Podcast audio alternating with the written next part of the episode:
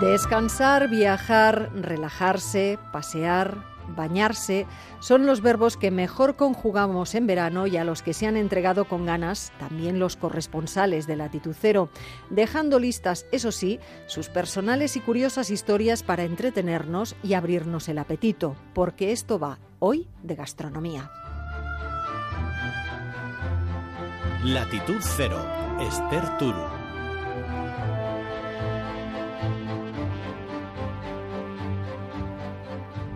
Primera parada, un restaurante con un siglo de vida donde han comido líderes mundiales y con platos sobre la mesa igualitos a los que tomaba Montezuma, líder azteca que gobernó México en el siglo XV. Un viaje a México y en el tiempo al que nos invita el corresponsal Pablo Sánchez Olmos.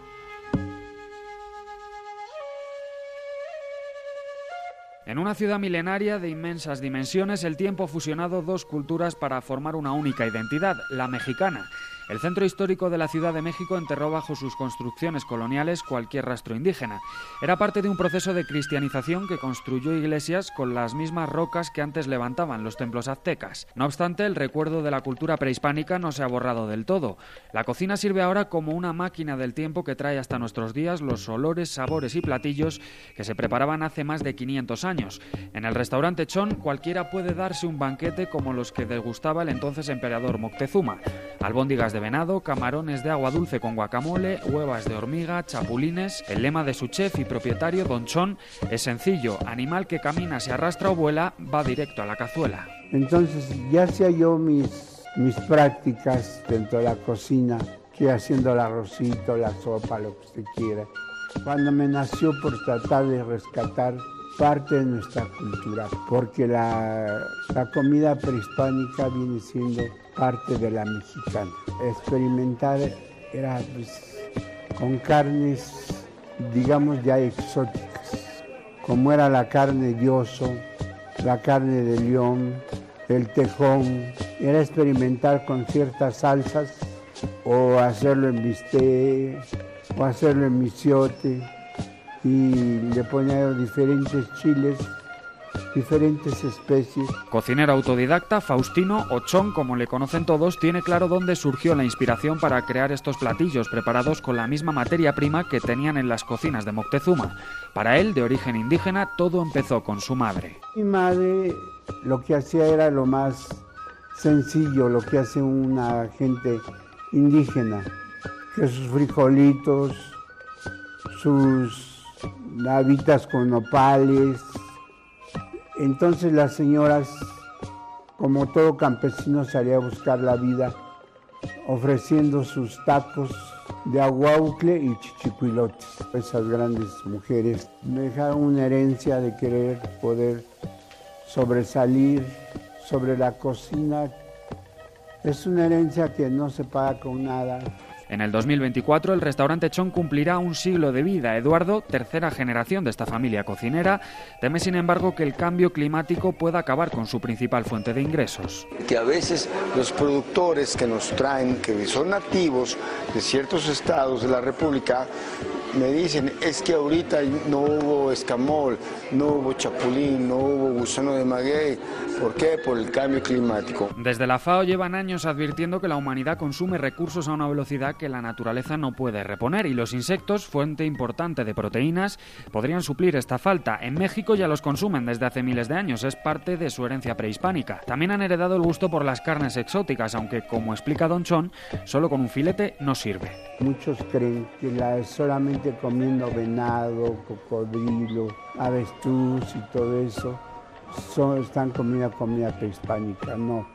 Juega un papel muy importante las flores de campo, las flores de maguey, la de sábila, los garambullos, y son cosas que ya prácticamente no se ven en la vida. Don Chon presume de haber cocinado para grandes personalidades, aunque estos no son precisamente sus clientes favoritos. A esta fonda mexicana prehispánica se han desfilado todas las esferas sociales de presidentes, hasta embajadores, mandarines, emperadores chinos.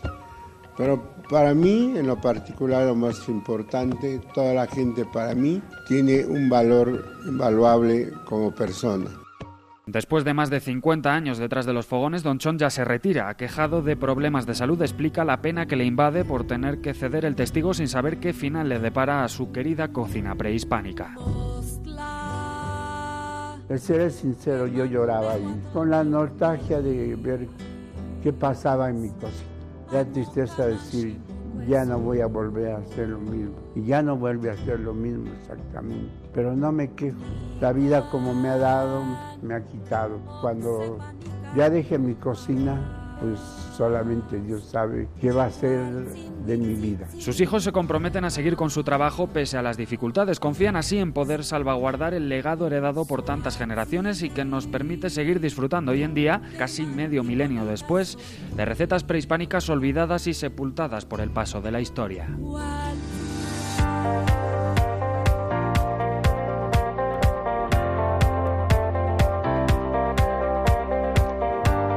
Hay recetas que perviven más allá de las civilizaciones que las pusieron en marcha, con algún sufrimiento algunas, como nos contaba Pablo desde México, otras con plena vigencia y nuevo auge, aunque su base sea tan simple como una harina de legumbres, taína y limón.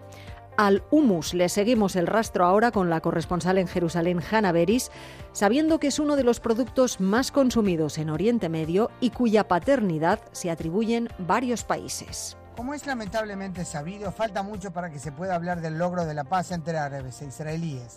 Lo extraño es que haya quienes consideren que también la gastronomía puede ser vista como escenario de conflicto.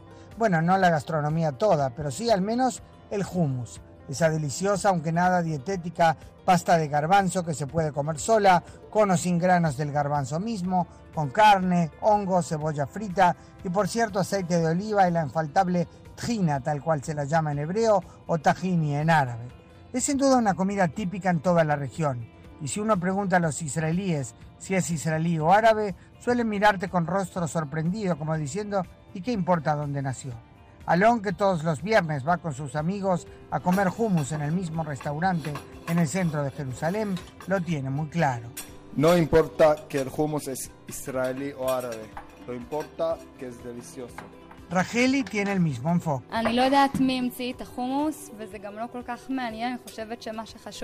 Yo no sé quién inventó el hummus, pero lo seguro es que es sumamente sabroso. Como en Israel se presenta el hummus con plena convicción como muy propio, años atrás en Líbano hasta demandaron a Israel por robarle, según ellos, el hummus. Cuando Israel publicó folletos turísticos en los que, entre otras cosas, se escribía sobre la comida israelí y se mencionaba con toda naturalidad al hummus, el presidente de la Asociación de Industrias Libanesas demandó a Israel y por otro lado, el gobierno del Líbano exhortó a la Unión Europea a reconocer el hummus como libanés. Eso llevó a una guerra incruenta y a decir verdad divertida. En el 2009 el Ministerio de Turismo libanés promovió la preparación de un plato de hummus enorme de 2.000 kilos que entró al libro de récords de Guinness. Lo interesante fue la respuesta israelí, con la particularidad que la dio un árabe ciudadano israelí, Jaudat Ibrahim, de la localidad de Abu Ghosh. Preparó en su restaurante casi 4.000 kilos de hummus servidos en un plato de antena parabólica. Claro que llegó otra respuesta del Líbano con más de 10.000 kilos de hummus. No nos consta que Israel haya batido ese récord. De todos modos, dice el chef y experto en gastronomía israelí Gil Hobab, que Israel nunca alegó que inventó o descubrió el hummus, sino que con razón lo presenta naturalmente como propio. En realidad, él amplía el marco y se refiere también al falafel.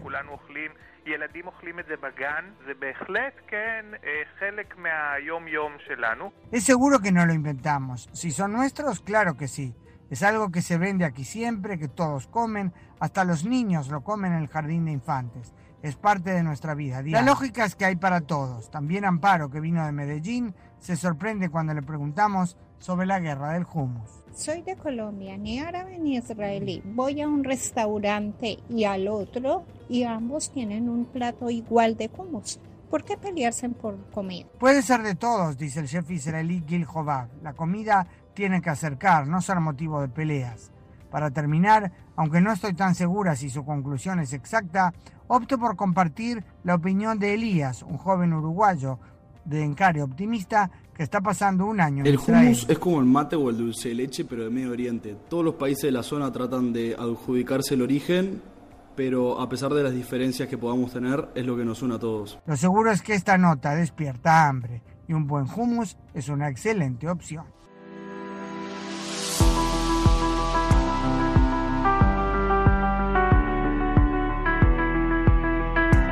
Latitud Cero en onda.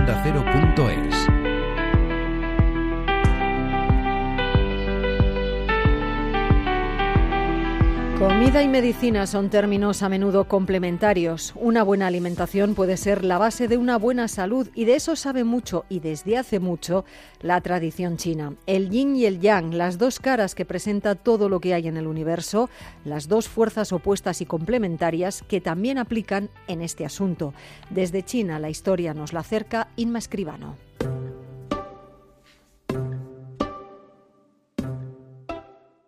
El origen de la medicina china es casi tan antiguo como los cimientos de su civilización. Los primeros utensilios encontrados de esta práctica milenaria se remontan al 2500 a.C., mucho antes de que se encontrasen los primeros caracteres chinos. Cuchillos afilados que datan de la edad de piedra habrían sido utilizados en la corte de emperadores chinos para aliviar sus dolores y prevenir enfermedades. Una práctica rudimentaria, el antecedente de la acupuntura y cuya sabiduría habría llegado hasta nuestros tiempos. Si en el mundo occidental tenemos los diálogos de Platón, la medicina china nos ha dejado la obra del Huangdi Neijin, un libro donde se recogen las conversaciones entre un emperador y su cortesano, teorías de un valor inestimable que habrían ido actualizándose con la investigación a lo largo de la historia. Oriente y Occidente, dos geografías, dos mundos y dos formas de pensamiento muy distintas. Nuestra visión en el mundo occidental es micro, nos fijamos en el detalle, en el individuo, en la parte, mientras que en Oriente prima una visión macro, el centro de atención es el conjunto, el grupo. Holístico uh, es un concepto que significa que todo estaría conectado. Lo llamamos Gusin, los cinco elementos. La medicina tradicional china cree que todo en la naturaleza estaría relacionado de alguna manera. Los diferentes órganos de nuestro cuerpo estarían también en conexión. Lo vemos como un todo. Cuando tratamos una enfermedad no tratamos los síntomas. Queremos saber por qué ha surgido la enfermedad y cuáles son sus causas.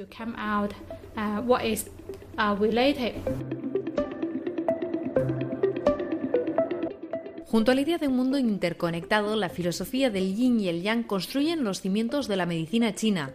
El yin y el yang son conceptos sencillos. La realidad y todo lo que la integra estaría compuesta por dos fuerzas opuestas como el día y la noche, la mujer y el hombre, la fortaleza y la debilidad. El yin y el yang estarían presentes en todo, también en el ser humano. La medicina tradicional china divide el mundo entre el yin y el yang. Ambos estarían también presentes en nuestro cuerpo, en el ser humano. Son dos fuerzas. A veces yin sube o yang sube y en otras ocasiones yin baja o el yang baja. Mantener el equilibrio entre ambas es lo más importante. Para alcanzarlo, la medicina china hace hincapié en la dieta.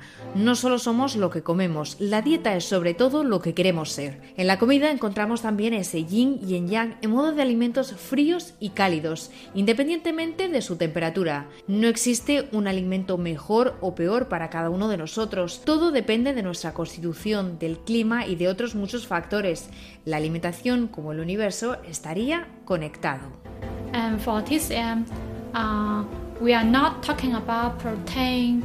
En la medicina tradicional china no hablamos de proteínas o vitaminas. No nos interesan aspectos micro de este tipo. Nos centramos en lo que necesita el paciente, en su tillu, en su constitución. La gente es diferente. El mismo síntoma que aparece en personas distintas debe tratarse de manera diferente.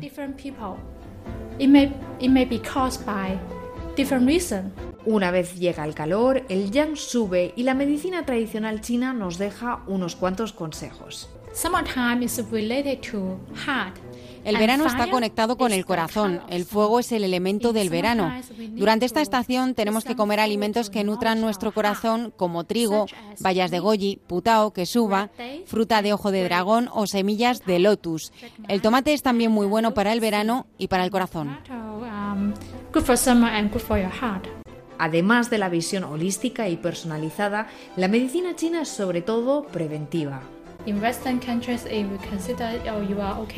Occidente se piensa que si no tienes una enfermedad estás bien, pero desde el punto de vista de la medicina tradicional china, cuando tienes algún síntoma, significa que tu metabolismo está deteriorándose y ahí nosotros podemos intervenir.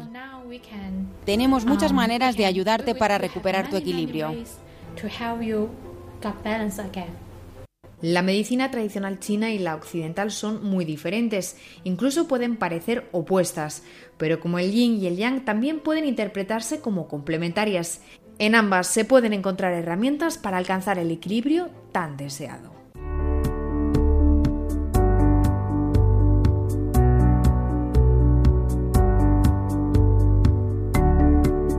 Esta ronda gastronómica por el mundo nos ayuda también a deshacer algunos entuertos sobre el origen de productos tan típicos en estas fechas como el helado.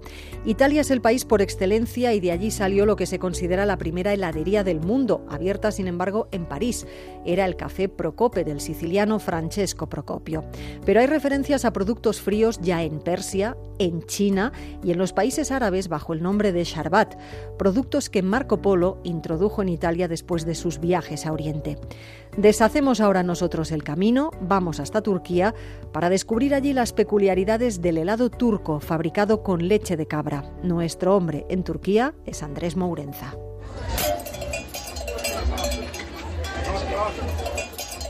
Alerta, si usted escucha estas campanillas en las calles de Estambul, que sepa que le van a vacilar, porque estas son las campanillas con las que se anuncian los bromistas heladeros turcos. Si les pide un helado, se lo darán, pero ahí, cuando llegue a sus manos, desaparecerá, se lo volverán a dar y volverá a desaparecer, así hasta 5 o 6 veces, hasta que la concurrencia estalle en carcajadas. ¡Ay, mashallah! El helado turco no es ni mucho menos tan famoso o tan sabroso como el italiano, en cambio, es más divertido. Esa consistencia untuosa y elástica que permite a los heladeros jugar con sus clientes es fruto de los ingredientes con que se fabrica habla Mehmet Yilmazolu, coordinador general de la heladera turca Mad. En el mundo hay dos ciudades vinculadas con el helado, una es Roma y otra Kahramanmaras. Una es la capital del helado italiano, la otra del helado turco. Bien, todo el mundo sabe situar Roma, la ciudad eterna, pero ¿dónde está Kahramanmaras? Pese a su atribulada historia que ha visto pasar por ella desde asirios a bizantinos y cruzados, hoy Kahramanmaras es una ciudad más bien insulsa, situada en el sur de Anatolia, en las estribaciones de la cordillera de los Montes Taurus. Precisamente en esas montañas se halla el secreto de los helados turcos. El helado de Kahramanmaras se hace con leche de cabra, azúcar y salep. La principal diferencia con el helado italiano es que el helado italiano se fabrica con nata y eso hace que tenga un mayor contenido en grasa. El ingrediente fundamental de nuestro helado es el salep, que le da esa textura más viscosa y ese sabor más aromático. El salep es la harina de la Orchis macula, un tipo de orquídea silvestre con importantes propiedades medicinales. Los turcos utilizan el polvo de orquídea en invierno disuelto en leche para reforzar las defensas del organismo ante catarros y bronquitis, pues reduce la tos y ayuda también a la digestión. En verano, en cambio, el salep se destina a la heladería.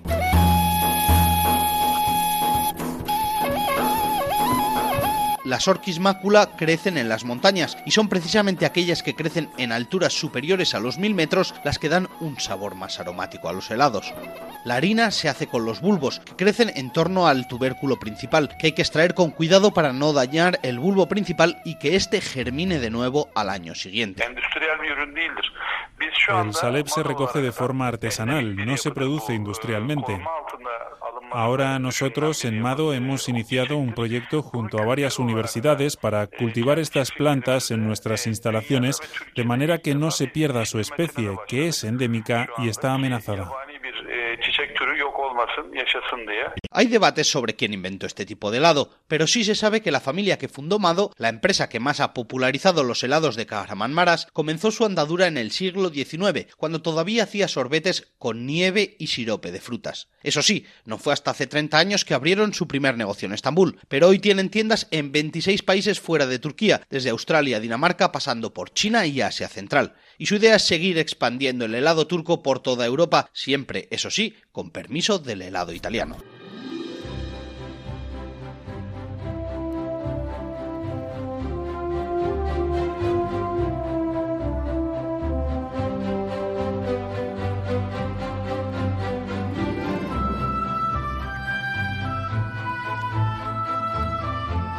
Pues hasta aquí este recorrido gastronómico. Si les hemos despertado la curiosidad por conocer alguna de las propuestas de nuestros corresponsales o incluso les hemos abierto el apetito y han apuntado, memorizado que quieren saber más del humus, del helado turco o de los beneficios gastronómicos y del equilibrio entre el yin y el yang, entonces este viaje que les hemos propuesto ha sido un éxito. Son las historias de nuestros corresponsales que pueden recuperar siempre que quieran, escuchar o compartir, ya lo saben, en ondacero.es. Latitud Cero, Esther Turu.